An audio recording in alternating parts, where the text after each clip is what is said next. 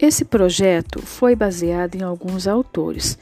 O primeiro, a Cartilha de Formação Docente em Gênero em 2018, com o tema A Desconstrução do Machismo na Educação Infantil, com os autores Pauliana, a importância da afetividade no processo ensino-aprendizagem na educação infantil, 2020.